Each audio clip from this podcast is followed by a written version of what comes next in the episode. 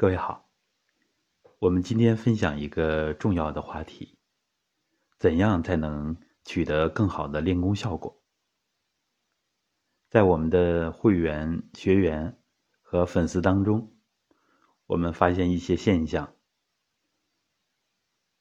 有少部分工友啊，大家练功效果非常的好，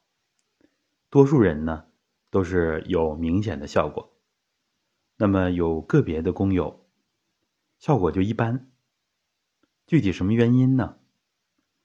首先一点，那么我们发现一个共性的问题，就是这些工友呢，啊，效果不好的这一小部分，个别的工友，他们往往呢都容易固执己见，啊，按照自己已有的经验啊，已有的知识来。练功来调整身体，有的工友呢就把咱们这个科学的体系就当成一种养生的方法，仅此而已。那么跟一般的按摩经络呀、揉一揉穴位呀，可能跟这些方法就看差不多，是吧？感觉都是这个传统方法嘛。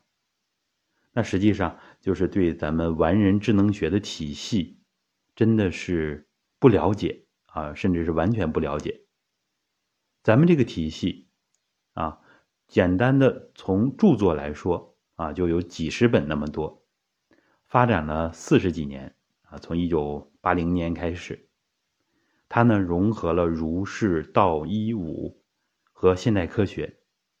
啊，所以它已经是一门。全新的科学了，我们现在号称呢是人类新文化，啊，新的文化。那么它有基础理论啊，叫做混元整体理论，啊，这是前无古人的，在我们传统整体观的基础之上，结合练功的实践，用超常智能啊，又结合现代科学，尤其是新老三论、信息论、系统论、控制论。啊，融合了西方的心理学啊，我们现在的生理、生化、解剖啊，运动科学，方方面面的学问啊，包括现在的物理学，包括非常尖端的天文学等等等等啊，所以就是在人类文明的基础之上建立起来的，所以我们千万不要把它等闲视之。那么，它有着完备的方法学、方法论、宇宙观，而且现在这个体系还在与时俱进，啊，为了适应现代科学的模式、理论和科研的框架，这些年提出来了最新的三层物质理论，而且已经形成了假说提纲，还开展了。各个方面的应用，医学呀，是吧？教育啊，包括农业啊，基础物理学。现在物理学方面的八大实验已经取得了比较大的成功啊，正在突破量子物理学啊，打破量子的概率分布。那么就是把量子。啊，就认为是终极科学啊，进行证伪。那么已经开始取得了越来越多的成果。这样，我们再来看整个完人智能学体系，它是以传统整体观为基础，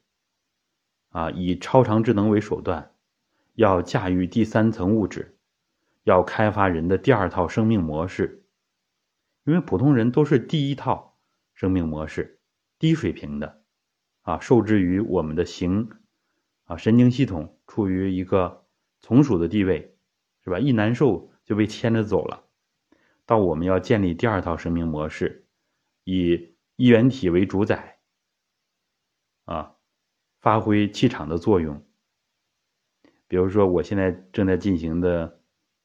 屁股，啊，就是来验证第二套生命模式，让我们的意识起变化。让我们的身心，尤其是气质得到净化。七天不吃饭，那没有问题，这是什么呢？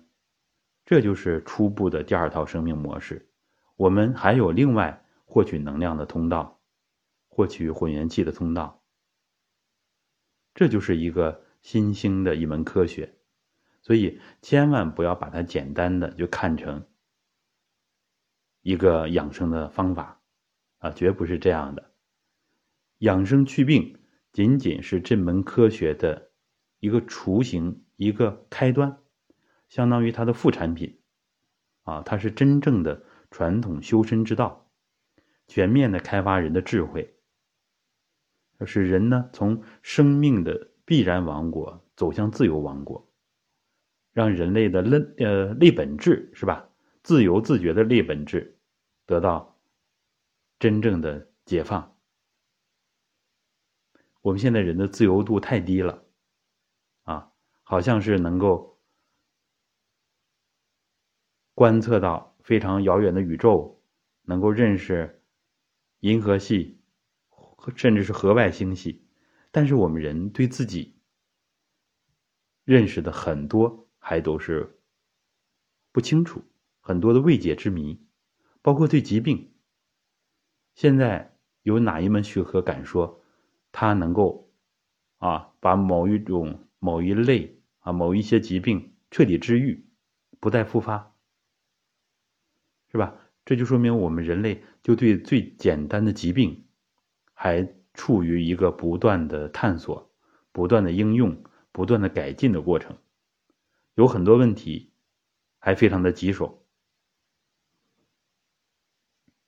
而我们的混元医学啊，就立足于这个混元整体理论，立足于三层物质理论，让我们更多的人能够通过精气神的整体提升，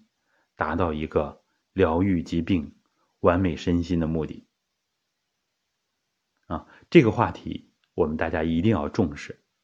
如果您认为我们这个体系是一门科学，那您再练起来就不一样了，就化化掉了脑子里边是吧固有的这些内容，因为我们一般都是先入为主，是吧？我们在学咱们这个体系的时候。还容易顾左右而言他，啊，觉得我还要学一下这个啊，学一下那个，啊，心理疏导呢，我要学学心理学，啊，然后呢，我再学学中医，啊，我再学些西医的解剖生理。其实这些我们也在学，但是它是在已经建立一个完备的理论和方法的框架基础之上。我们已经有了一个比较完整的参照系之后，再去丰富它，而不是您再重新走一个探索之路，那样的路太漫长了。我们这么多的理论和实践啊，看看其他工友练功的效果，我不知道咱们练功效果不好的这极个别的工友，您心里边是否着急？如果真的着急的话，要放下自己先入为主的那一部分，啊，我们练功效果一般的工友，也要把咱们的体系啊看作一门科学。您越重视它，越用心的去学它，掌握科学的规律，它在您身心当中作用就越来越大。啊，把它看作普通的方法，等闲视之。那么，有这么多的练功的诀窍，这么完备的科学体系，在您那儿作用也有限，啊，作用也慢。所以，我们的执念、我们的偏执、我们的成见，是自己前进当中最大的绊脚石。